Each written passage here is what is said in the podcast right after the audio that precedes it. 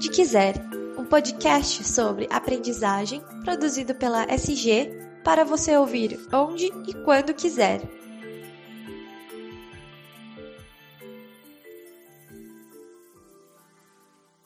Oi, pessoal, tudo bem com vocês? Aqui é o Daniel Consani, eu sou jornalista, faço parte da equipe de comunicação da SG Aprendizagem Corporativa e este é o podcast Onde Quiser, o podcast da SG para você ouvir onde e quando quiser. Hoje, o nosso assunto por aqui é gamification ou gamificação. A gente vai falar muito sobre o poder da gamificação é, quando aplicada a processos de aprendizagem e eu posso dizer com segurança que eu não poderia estar mais bem acompanhado. Afinal, estão aqui comigo para participar dessa edição do podcast dois dos principais especialistas sobre o assunto no mundo. A Flora Alves, CLO da SG Aprendizagem Corporativa, autora do livro Gamification: Como Criar Experiências de Aprendizagem Engajadoras, um guia completo do conceito à prática. E também o norte-americano Cal Cap, coautor, ao lado de Sharon Bowler, do livro Jogar para Aprender tudo o que você precisa saber sobre o design de jogos de aprendizagem eficazes. Como você já deve saber, pela sinalização no título deste podcast, esse papo com a Flora e com o Cal vai ser em inglês. Então, é, além de aprender muito com, essas, com esses dois grandes profissionais, incríveis profissionais sobre gamification, essa também é uma oportunidade legal para você treinar um pouquinho o ouvido em inglês, combinado? Então, vamos lá ao nosso podcast então.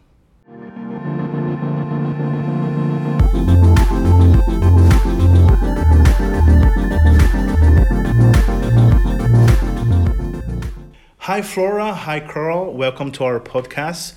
Uh, in this edition of our podcast, we're talking about learning games and how has the market been working on this. Uh, we know it's a tricky question, so I want to start with Karl asking about the differences between American market and Brazilian market according to your experience, Karl. Okay, yeah, good. That's a good question. So one interesting thing in, in both markets you know 10 or 15 years ago when you approached somebody about a game for learning uh, that was a non-starter. You were done. Um, now uh, organizations are much more open about using games for learning. Mm-hmm. uh, they're much more excited about it.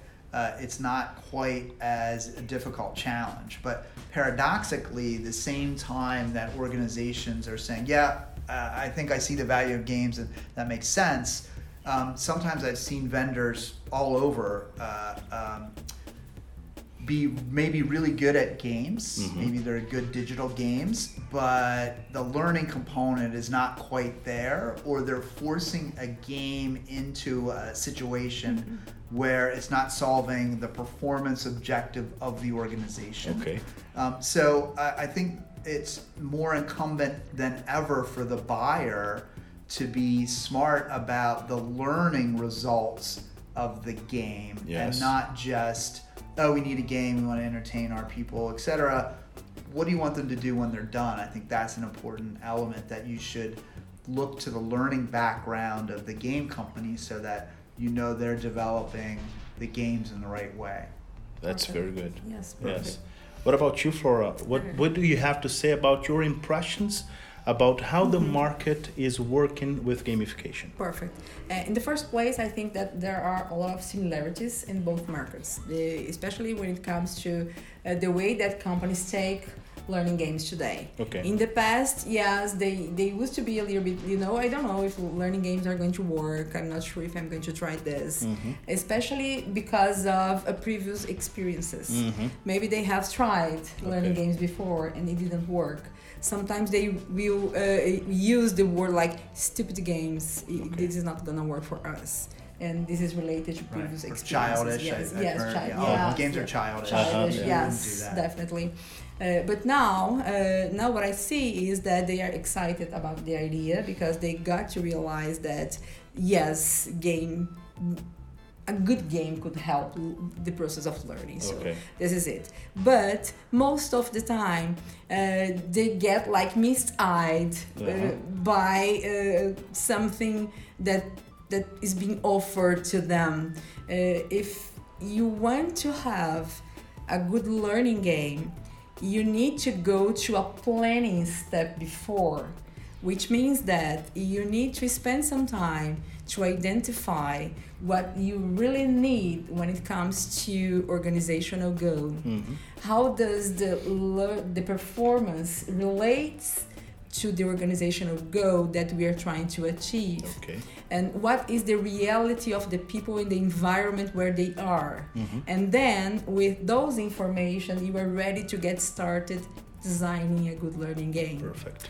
Because you are designing a game that it is meant to help them to acquire knowledge and new skills.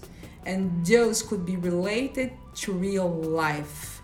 But you are going to use game elements to make it not just more enjoyable, mm-hmm. but more effective as well. So we do have an opportunity there but there are a few things that you should pay attention. Okay. I would say that there is no such a thing as a free lunch. So try to find someone who is going to dedicate some time to understand what you really, really need mm-hmm. and then start developing. So That's it's going good. to work. Yeah. Uh, what are the main uh, mistakes company make mm. uh, when approaching gamification? Mm. Well, I mean, I think one, uh, uh, Flora hit on it. One mistake is uh, getting misty eyed and just buying a game or just buying a gamified app and saying, yeah, this is great, we'll, we'll go ahead and do this. Mm-hmm. And without going through the business need, without going through um, the uh, intended outcome or results. Okay. I think that's a big deal that needs to be thought about as well. The other mistake I think that the companies make um, is that they don't put enough um, emphasis in letting the employees know why this mm-hmm. is hmm. happening. Mm-hmm. So sometimes the employees get this gamified app or gamified, and they're like, "Well, why, why are we doing this? Is I don't like. Well, why are we doing this? Mm-hmm. Where's where's the teacher? Where's the so uh, not explaining to the employees the value they're going to get out of it, the experience that they're going to have, the um, value to their department and organization, all that needs to be communicated to the employees before you just dump this gamified mm-hmm. program on them. Mm-hmm. Yes, definitely come. And uh, I also think that another thing is that uh, sometimes they, they want to do it just for the sake of the game. Doing it, yes. You know, because this is cool. Everybody's mm-hmm. doing it, so let's let's do it. So mm-hmm. it might bring us some results. So I think that this leads me to another question. Uh, gamification is useful for everything. Uh, I mean, uh, every company's Tricky problem right. can be solved with gamification. Uh, no, I don't think so. Yeah. there is no such There's no such thing as every. Yes, no, no. fits everyone. Right. Yeah, okay. Yes. Okay. That's why you need to go back to the business pro- and even a company where gamification works in one solve one business problem, it might not solve another business okay. problem. Okay. So uh, it's almost um, uh, uh, a case by case does this make sense? And same with learning, right? So a lot of companies think learning in general will solve all their problems, and maybe it's an incentive issue or maybe it's a design issue and not training at all. So um, you have to be very targeted about uh, when to apply the tool of gamification. That's good. That's and good. talking about the tool, mm-hmm. uh, I think that the, uh, think about gamification as a tool that you're going to use for the right thing. Okay. Uh, depending on the problem that you have, you are going to choose the right tool. And gamification is just the same. You are going to choose it when you know that this is the best way to solve the problem. That's very good. Uh, I want to ask you both why is it so important to bring the participants' reality into the game? Uh, nice. Yeah. I, I, think one of the most important reasons is for transferability. So if uh, a learner is going through a game or gamified experience and they don't see the relevance to their day-to-day tasks or job, and they don't understand how to transfer, they don't understand what all this mean. This has nothing to do with you know being a Lost in Space has nothing to do with what I do every day. Mm-hmm. But maybe the game's teaching negotiation skills, and you do do negotiation skills every day, all day. Um, some type of uh, awareness of the need to transfer this knowledge, what knowledge you're getting, uh, and how it relates to your day to day is really important. That's very good. And I think that another, another thing is that uh, have you ever gone to a, a movie theater to see like a fiction movie Mm-hmm. and then you were there engaged, but uh, out of nowhere something happened and then you thought this is not right. Uh huh. You knew that it was fiction, Okay. but that was not right. Okay. It doesn't feel right. Uh huh. With gamification, it's just the same. And let's suppose that you are going to to develop a sales game, and then you realize that you are going to to develop to use cooperation. Okay. But in the real world, leadership wants them to be competitive. You know, why are you asking me to cooperate if in real life Uh-huh. I do have to beat up everybody? So there is no way that this is going to work. Okay. So uh, uh, we know that it is not reality, but it does need to make sense. I need to feel that I'm learning something that, that I'm gonna apply because it it makes sense. It matches real world. Okay. And is there a, a, a specific challenge about training with gamification process, uh, with gamified processes, uh, training people from different generations?